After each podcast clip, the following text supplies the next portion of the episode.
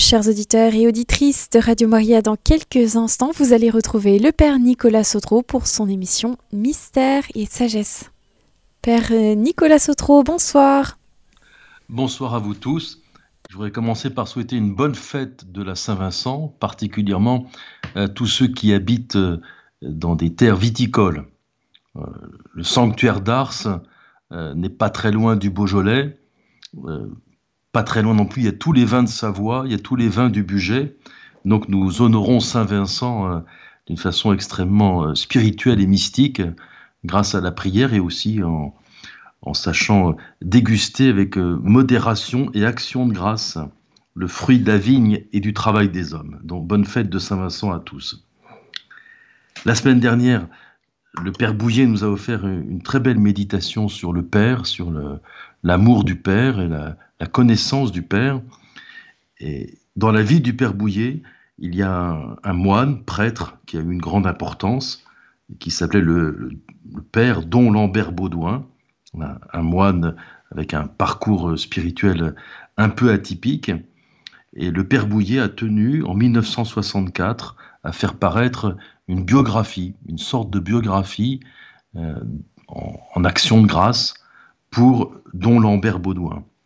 C'est un livre qui a été réédité en 2009, donc qui est assez facile à trouver et qui est assez facile à lire aussi. Et dans euh, ce long témoignage, il y a un moment particulièrement émouvant où Don Lambert Baudouin euh, fait une confidence euh, au Père Louis Bouillet.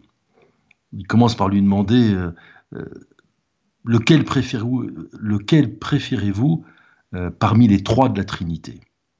Le père Bouillet est très étonné de cette question, il n'a pas de réponse en fait. Et la confidence du père Baudouin, c'est de dire Moi, mon préféré, c'est le père. Et euh, cet immense connaisseur de la liturgie euh, qu'était Don Robert Baudouin, ce grand spirituel, euh, a comme livré une partie de son, testament spirituel en affirmant Mon préféré, c'est le Père. J'obéis au Fils et au Saint-Esprit en tournant mon cœur vers le Père et, en ayant euh, reçu cet amour de prédilection du Père, en ayant répondu à cet amour du Père en donnant euh, une grande part de mon cœur euh, à la première personne de la Sainte Trinité. Même si d'un point de vue purement théologique et doctrinal et dogmatique, ça n'a pas beaucoup de sens, de faire un choix entre les trois personnes de la Sainte Trinité dans le domaine de la spiritualité, dans le domaine de la vie intérieure. Il y a une pertinence réelle à, se permettre ce genre de confidence. Et on imagine euh, l'impact que cela a eu sur la vie spirituelle du Père Louis Bouillet.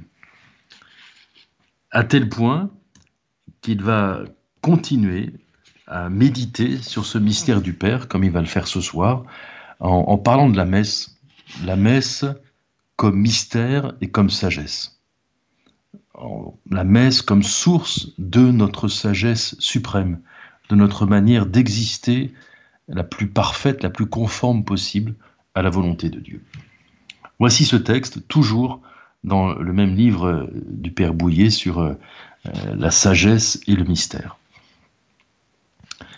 toute la religion, toute l'histoire de l'humanité se trouve résumée dans la parabole de l'enfant prodigue. Affirmation massive du Père Bouillet, comme il les aime, euh, bien sûr euh, sujette à contestation, il a tellement de moyens euh, de lui dire non, je ne suis pas d'accord, il y a bien d'autres paraboles, il y a bien d'autres manières de voir les choses, mais il nous livre sa propre conclusion, sa propre méditation l'histoire de la conscience religieuse de l'humanité pressentie par l'Esprit Saint, l'histoire de la grâce prévenante de Dieu, c'est ce drame du Fils prodigue.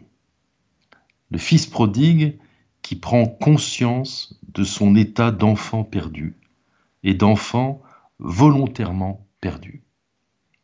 Donc le Père Bouillet nous dit que le titre habituel de cette parabole, l'enfant prodigue, a beaucoup de sens, parce que même si le Père miséricordieux est évidemment au centre et au sommet de la parabole créée par le Seigneur Jésus, ce dont le Seigneur Jésus veut nous parler dans un dessein de rédemption pour nous toucher, pour nous arracher au mal et nous faire entrer dans la communion avec lui, c'est de l'état de l'enfant prodigue. Cet enfant prodigue, c'est toi, dit le Seigneur Jésus. Et lorsque euh, le fils prodigue prend conscience qu'il est un enfant perdu, un enfant qui s'est volontairement perdu, l'œuvre de la rédemption se met à travailler très fort en lui. Ce que nous décrit la parabole de l'enfant prodigue, c'est que plus cette conscience d'être perdu s'approfondit, plus le désir se met à sourdre de retourner vers le Père. Voilà la, description de la rédemption que nous offre cette parabole. Au lieu que la conscience d'être perdu en se développant conduise au désespoir, cette conscience conduit au désir de se tourner vers le Père, d'aller à la rencontre du Père. Bien sûr, on peut le décrire comme un désir nostalgique, un désir angoissé aussi. On peut euh, s'apesantir sur les obstacles qui jonchent la route du retour vers le Père. Mais au terme de cette route difficultueuse, quel accueil va attendre l'enfant prodigue Et c'est dans cette direction-là que les yeux de notre âme doivent se tourner. Même si une si irrésistible confiance attire cet enfant vers le Père qui sent qu'il a offensé, eh bien, il y a une attirance vers celui qui n'en reste pas moins le seul refuge, le seul refuge pour lui. Et celui qui se lève pour aller vers le Père doit obligatoirement s'interroger quelle va être ma rencontre avec le Père? Dans ma condition de, pécheur, d'être perdu, comme le dit peut-être avec euh, beaucoup de sens dramatique euh, la tradition protestante, la tradition luthérienne aussi, voilà, cette conscience d'être perdu. Comment vais-je vivre? Quelle va être cette rencontre avec le Père? Et même si le Père est prêt à tout oublier, moi, l'enfant malheureux et coupable, malheureux parce que coupable, Comment pourrais-je, après la faute, me sentir chez le Père dans la maison paternelle. Comment cela va-t-il pouvoir se faire? C'est la très belle question de la Vierge Marie à l'archange Gabriel. Comment cela va-t-il pouvoir se faire?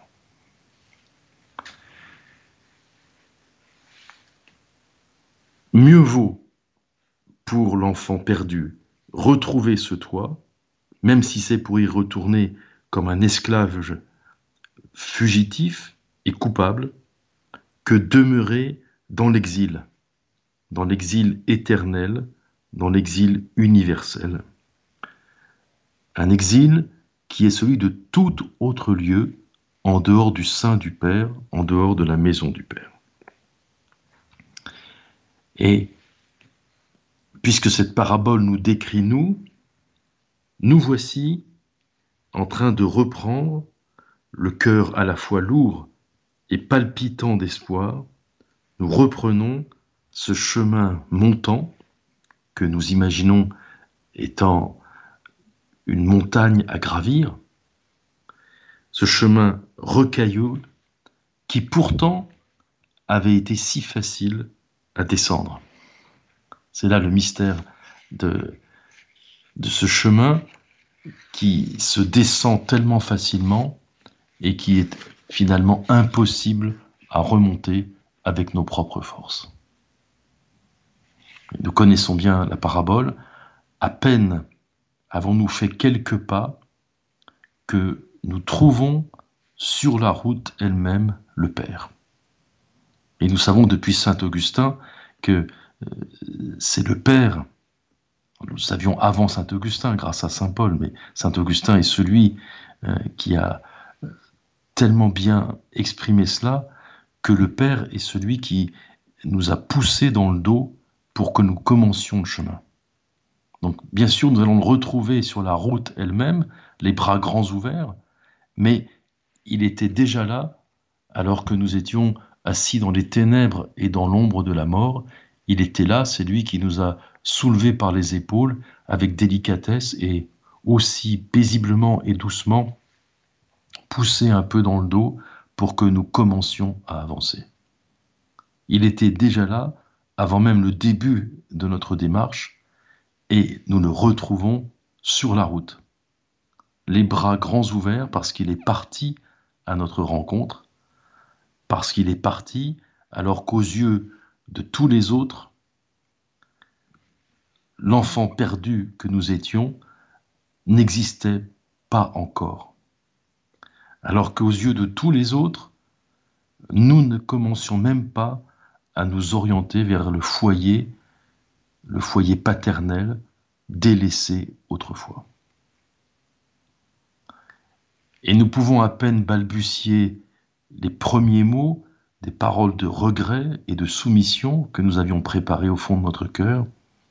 Mon Père, j'ai péché contre le ciel et contre toi, je ne suis plus digne d'être appelé ton Fils. Nous ne pouvons même pas prendre le temps de commencer à parler. Le Père est déjà à notre contact, déjà à notre rencontre. Avant que nous ayons pu proposer d'être réduits au simple rang de serviteurs, le Père a déjà donné ses ordres qui reviennent à nous traiter, nous le Fils indigne et perdu, comme si nous étions Jésus, comme si nous étions l'unique, le bien-aimé, comme si nous étions son Fils unique. Déjà, l'ordre est donné que nous revêtions la robe quasi royale, que à notre doigt on passe l'anneau de l'alliance nouvelle et éternelle, et qu'on aille tuer les bêtes grasses pour que la maison puisse devenir la maison du banquet des noces de l'agneau, que la maison s'emplisse de lumière et de chants, que la maison soit pour nous un vrai paradis d'éternité. Car il y a plus de joie chez les anges de Dieu, devant les anges de Dieu et devant Dieu lui-même, pour un seul pécheur qui se repent, plutôt que pour 99 justes qui n'ont pas besoin de repentance. Telle est la description du Père Bouillet qui affirme qu'il s'agit là de toute l'histoire de l'humanité. Toute l'histoire de l'humanité, de la création jusqu'au jugement dernier et jusqu'à l'entrée de toute chose dans le paradis de Dieu, en tout cas dans l'éternité de Dieu, toute l'histoire de l'humanité est ici euh, brossée, dessinée et ensuite euh, enrichie de détails. Et cette histoire nous est présentée, ce mystère de l'histoire de toute chose nous est présenté afin que nous puissions y prendre, en prendre part, y prendre part, y entrer à notre tour. La réconciliation s'est donc opérée. La bonne nouvelle, l'évangile, finalement présenté dans cette parabole de l'enfant prodigue, concerne aussi la réconciliation. Elle concerne le Père, la personnalité du Père et l'agir du Père, mais elle concerne aussi cette réconciliation pour nous dire la réconciliation s'est opérée. Le mystère est accompli.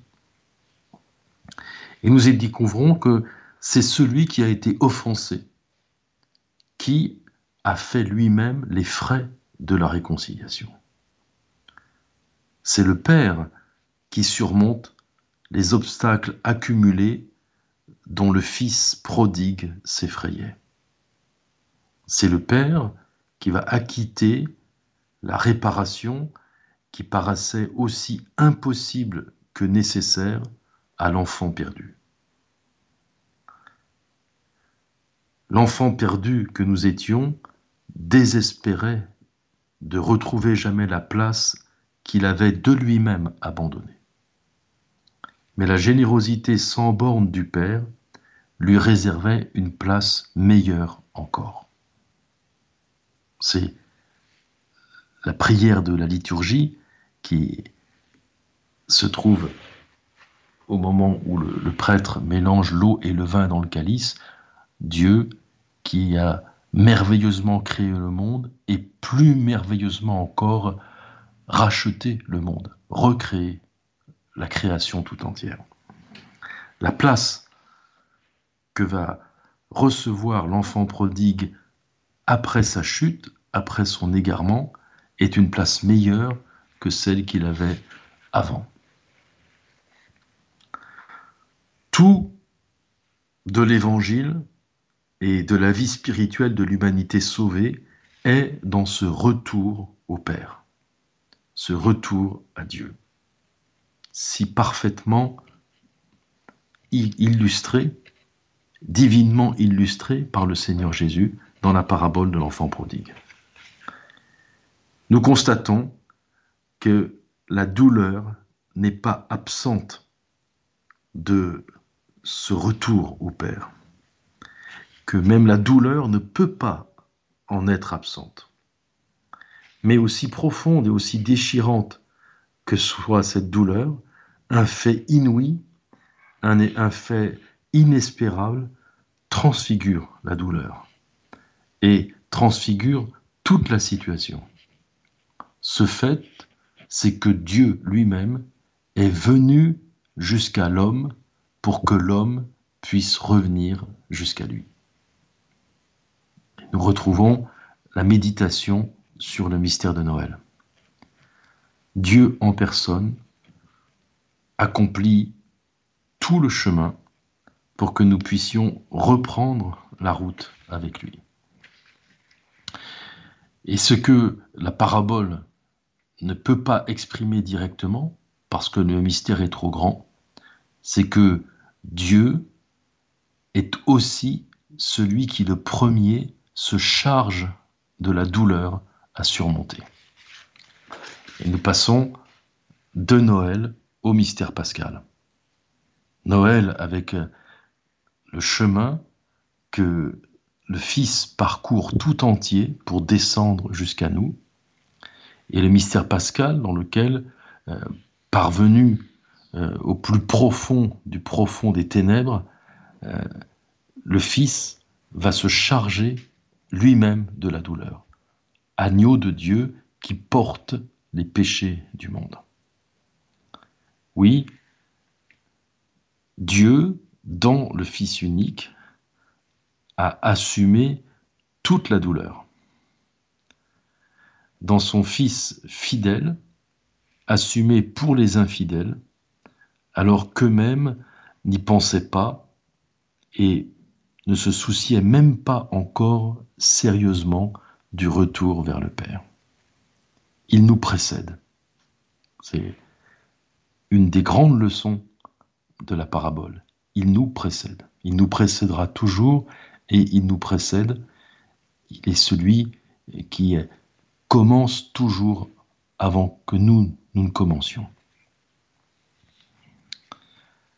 Derrière la croix du Seigneur Jésus, derrière la croix où sont étendus et cloués les bras du seul enfant, du seul serviteur fidèle, ce sont les bras même du Père qui sont étendus pour serrer sur sa poitrine et dans le cœur ouvert de son Fils bien-aimé, tous les enfants infidèles. Tel est le mystère de la croix, le mystère de l'amour du Père. Car Saint Paul nous dit, c'est en ceci que le Père a manifesté le caractère incomparable de son amour pour nous, il a livré le Fils à la mort pour nous, alors que nous étions encore des impies.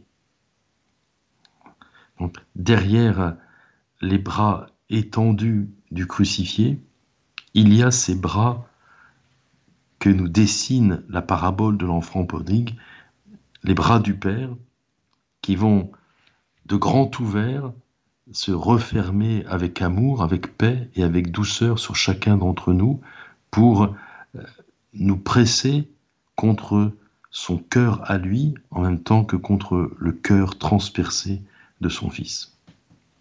Nous sommes ressaisis, rassemblés dans le mystère de l'amour du Père, du Fils et du Saint-Esprit.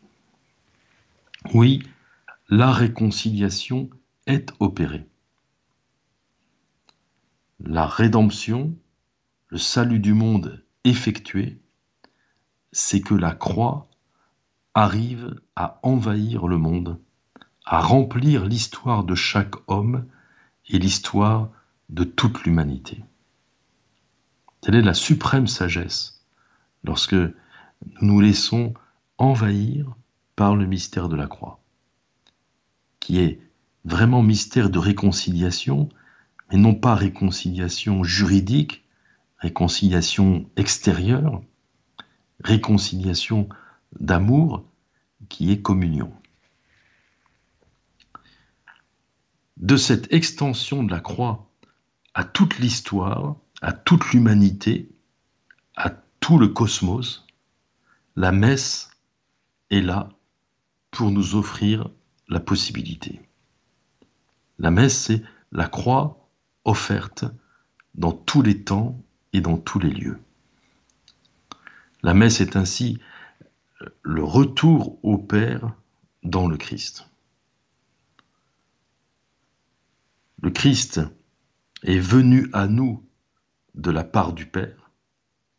Il est venu jusqu'à nous et en retournant vers le Père, il nous porte en lui-même. Il ne retourne pas seul avec le Père, il retourne au Père avec nous, comme nous nous retournons au Père par lui, avec lui et en lui. Et cela s'accomplit à travers la mort de l'obéissance et la résurrection de la gloire. La messe nous offre de pouvoir vivre l'intégralité de la parabole de l'enfant prodigue, nous, chacun d'entre nous, à chaque fois que nous y participons.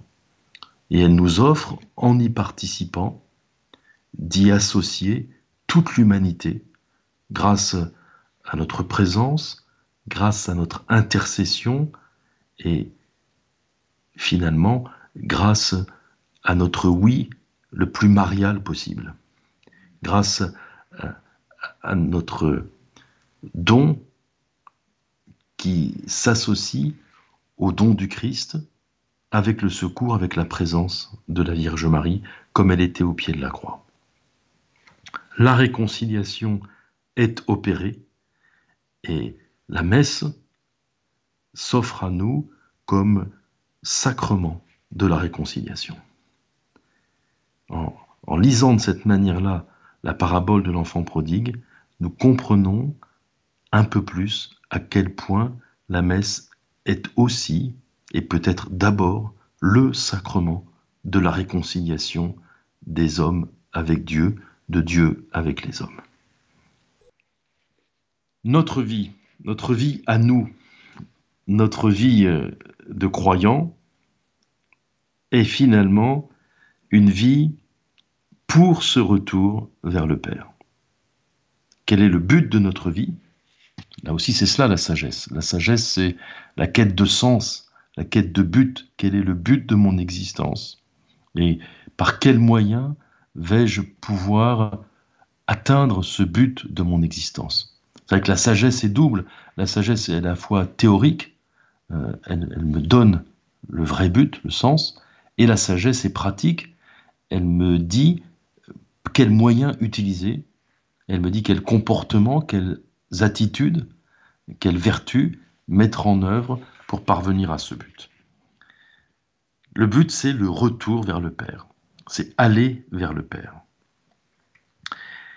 Et parce que le but, c'est aller vers le Père, pour celui qui croit au Christ, celui qui accueille tout le mystère du Christ, la vie devient une croix, une crucifixion. La vie devient un chemin de croix, mais pas dans le sens évident du terme, un chemin de croix qui est indissociablement un chemin de gloire. Parce que euh, entre Dieu et l'homme perdu, il n'y a pas d'autre voie que celle que Dieu lui-même a ouverte, la voie de la croix. La croix et la résurrection et l'ascension, puisque le mystère, le grand mystère est là, euh, la mort, la résurrection et l'ascension à la droite du Père. Mais cette crucifixion de moi-même peut devenir vaine, peut devenir vraiment inutile, elle peut devenir, euh, le mot est volontairement choquant de la part du Père Bouillet, vous avez maintenant découvert à quel point euh, il aimait être incisif jusqu'à être un peu scandaleux, euh, ce chemin de croix pourrait n'être qu'un suicide stérile. Si ce n'était pas une participation à la propre croix du Seigneur Jésus. S'il y avait une crucifixion sans communion avec le Seigneur Jésus, ce serait vraiment stérile, ce serait euh, vraiment euh, se tromper dans ce qu'est la vraie sagesse venue du Christ, venue de Dieu. Eh bien, c'est par la messe que euh, cette participation à la croix et à la résurrection du Christ peut s'accomplir. C'est peut-être la, grande découverte euh, qui conduit euh, le jeune Louis Bouillet à, frapper à la porte du catholicisme euh, d'une façon très officielle en 1939. Il a envie d'avoir la messe, la messe en plénitude il, a découvert ce qu'était la messe, ce qu'était le, sacrement catholique euh, de la messe, et il veut cela. Il veut tout le reste, mais il veut aussi cela euh, avec cette conviction, cette certitude que la messe va lui permettre euh, de communier à la mort et à la résurrection du Christ d'une façon incomparable, une façon insurpassable. Et lorsque nous décidons de nous offrir nous-mêmes à Dieu, comme c'est notre vocation, comme c'est notre destinée, eh bien, l'offrande de nous-mêmes euh, va prendre toute sa puissance lorsqu'elle est enveloppée dans euh, le rite de l'offertoire de la messe. C'est comme si nous étions vraiment euh, enveloppés, comme si nous, nous étions nous-mêmes dans l'offertoire. Et à ce moment-là, de l'offertoire, nous savons que notre vie va passer à la consécration et donc à la résurrection et à l'ascension au plus haut des cieux pour être en communion éternelle avec le Père. Comment cela va-t-il se faire? Puisque c'est la grande question. Comment cela va-t-il se faire? Bien il faut que la messe dresse d'abord devant nous le mystère de la parole divine. Encore une fois, c'est la grande intuition euh, du Père Bouillet, exprimée avec euh, sa vigueur habituelle, que la messe est un plus par rapport à la célébration de la parole.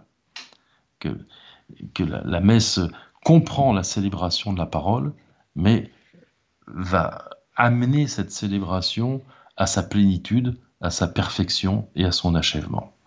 Néanmoins, comment cela va-t-il se faire? Cela va commencer par la parole divine, par le mystère de la parole divine, mais une parole qui est vivante, donc une parole qui nous cherche, qui est à notre recherche et qui nous appelle. La vraie liturgie de la parole, c'est celle dans laquelle Dieu est à notre recherche et Dieu nous interpelle, nous appelle, nous convoque. Ce n'est pas avant tout un enrichissement de l'intelligence, c'est vraiment un appel prophétique pour euh, nous, annoncer euh, notre vocation, nous annoncer l'appel de Dieu et nous inviter très fortement à répondre à cet appel. Le, modèle, c'est euh, le premier psaume de tout le cursus des psaumes de la journée, de l'office divin. Aujourd'hui, écouterez-vous sa parole. Ne fermez pas votre cœur comme au désert, comme au jour de tentation et de défi, où vos pères m'ont tenté et provoqué, et pourtant ils avaient vu mon exploit. Aujourd'hui, écouterez-vous sa parole. Aujourd'hui, sortirez-vous euh, de votre désert, de votre désert négatif, pour aller jusqu'à la terre promise. Telle est la liturgie de la parole. Puis, ce mystère de la parole divine va susciter en nous la grande réponse efficace. La réponse qui va euh, nous crucifier pour nous recréer. Et c'est tout le sens de l'immolation eucharistique au cœur de la célébration de toute l'Eucharistie.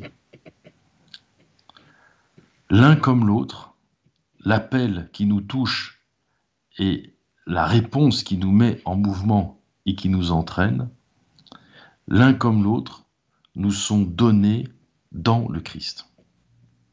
L'un comme l'autre veulent nous emmener jusque dans le sein du Père, et l'un comme l'autre nous sont donnés dans le Christ. La messe, finalement, sous tous ses aspects, c'est la réalisation perpétuelle de la parole de l'apôtre Saint Paul, le Christ en vous, l'espérance de la gloire. Là, nous touchons euh, à quelque chose d'essentiel dans tout le message du Père Bouillet. Cette citation de Saint Paul, pour lui, c'est la définition du mystère. C'est ce que Saint Paul lui-même nous a légué comme définition de ce qu'est le mystère chrétien, de ce qu'est le mystère du Christ, de ce qu'est euh, le mystère de la rédemption. Le Christ en vous, l'espérance de la gloire. Il faut que dans toute parole de Dieu que l'Église nous fait entendre, mais très spécialement dans cette lecture d'une exceptionnelle solennité qui est la liturgie de la parole, la célébration de la parole, nous entendions sans cesse la voix divine qui nous appelle, qui nous appelle d'une façon encore plus forte au moment de l'évangile de la messe. Chaque lecture de l'évangile, chaque annonce de l'évangile dans la célébration eucharistique doit faire résonner en nous cette voix que le martyr Saint Ignace d'Antioche entendait en lui et qui disait Viens vers le Père. Telle est la, proposition du Père Bouillet comme un résumé de tout évangile, de toute lecture pendant la célébration de la messe. La parole vient vers le Père. La parole prononcée en même temps par le Fils et par le Saint-Esprit. Le Fils qui nous parle d'une manière euh, très très forte dans l'Évangile, et l'Esprit Saint qui est l'auteur de toute la parole inspirée, qui est l'auteur de toute la Bible, le Fils et l'Esprit Saint nous disent Viens vers le Père. Et parce que c'est la parole de Dieu, euh, cette parole euh, va nous soulever. Et cette parole va nous permettre d'entrer dans l'acte eucharistique qui, lui, va réellement nous conduire vers le Père et dans le Père. Après avoir entendu cet essentiel de la parole de la Bible, vient vers le Père, nous allons être dans l'action. Alors, vous pourriez avec un peu d'humour euh, proposer euh, à vos prédicateurs d'homélie euh, dans vos paroisses ou dans vos communautés de temps en temps de résumer l'homélie simplement en disant viens vers le Père et puis de continuer la messe. Ainsi, vous auriez l'essentiel et vous seriez propulsé dans la célébration eucharistique. Nous verrons l'écho que va recevoir cette proposition. Une fois que nous avons entendu cette parole, vient vers le Père, la consécration eucharistique va euh, apparaître comme le point culminant de la parole. Dans la consécration eucharistique, nous allons nous unir à ce que fait le Seigneur Jésus. Nous allons laisser s'accomplir, laisser agir le ministère sacerdotal du Christ. Et nous avons le point culminant. Le point culminant euh, de notre propre oui, qui encore une fois est enveloppé dans le oui du Seigneur Jésus au Père. Dans notre parole humaine euh, d'abandon à Dieu, d'abandon à la volonté de Dieu, que la parole, la parole même du Christ a permis de commencer, dans notre propre parole, va s'accomplir une nouvelle création. Le peu que nous avons, nous le donnons à ce moment-là, et comme euh, les quelques grammes de pain et les quelques grammes de vin aussi vont être transformés, notre propre don de nous-mêmes va être transformé et va être divinisé. C'est en cela que cet euh, appel prophétique de la parole de Dieu vient vers le Père, va trouver un réel accomplissement grâce à l'œuvre du Christ. Mais tout cela, nous apprenons, et nous apprenons avec sagesse, que cela se produit dans le déchirement de la croix. Rien de tout cela ne s'accomplit sans douleur, répète inlassablement le Père Bouillet. Mais il s'agit pourtant d'une création nouvelle et éternelle. C'est le déchirement de la croix, mais c'est avant tout l'alliance, le sang de l'alliance nouvelle et éternelle, avec cette nouveauté et cette éternité qui sont au-delà euh, de tout déchirement, de toute souffrance et de toute douleur. Oui, c'est la réconciliation opérée la création rassemblée en elle-même et réunie à son Créateur, c'est ce que nous appelons l'alliance nouvelle et éternelle. Voilà ce que produit la messe en nous. Et cette alliance indestructible, qui ne fait qu'un avec une création immortelle, qui est née de la mort et de la résurrection du Christ, c'est la création en nous d'un cœur nouveau. Nous cherchons euh, le fruit de l'Eucharistie, le fruit de notre participation à l'ensemble de l'Eucharistie, euh, que ce soit l'appel de la parole divine, l'appel du Verbe de Dieu ou la communion au sacrifice unique du Seigneur Jésus, eh bien, ce fruit, c'est comme l'annonçaient les derniers prophètes de l'Ancien Testament, le cœur nouveau, le cœur de chair mis à la place du cœur de pierre de la vieille humanité perdue et tombée. Et finalement, c'est le cœur déchiré du Christ. Le cœur nouveau n'est autre que le cœur de Jésus qui est greffé en nous. Le cœur nouveau, ce n'est pas avant tout notre cœur euh, transformé, renouvelé, c'est notre cœur communié au cœur du Seigneur Jésus. Je vis, mais non pas seulement moi, il est vivant en moi, le Seigneur Jésus. C'est le Christ qui ensuite ouvre son cœur à l'humanité tout entière, le cœur rempli d'amour, le cœur qui veut sauver son prochain. Et le cœur qui permet à tous d'entrer et de s'établir à jamais dans le cœur du Père. La messe ainsi comprise comme le retour à Dieu enfin réussi de l'humanité prodigue, de l'enfant prodigue, prodigue et perdu loin de lui, cette messe déborde et ruisselle de joie, de joie divine, de joie éternelle. C'est dans cette joie que, par une foi vive, nous faisons rentrer toute notre vie.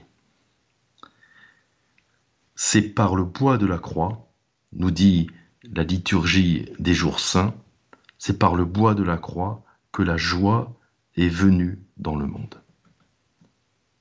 Voilà ce que nous cherchons, ce que nous nous souhaitons les uns aux autres, que par la messe, la joie de Dieu vienne en nous et vienne dans le monde. Merci Père Nicolas Sautreau. Nous vous retrouvons la semaine prochaine. Bonne semaine à vous tous dans la joie divine. Chers auditeurs et auditrices de Radio Maria, nous étions dans l'émission Mystère et Sagesse avec le Père Nicolas Sautreau.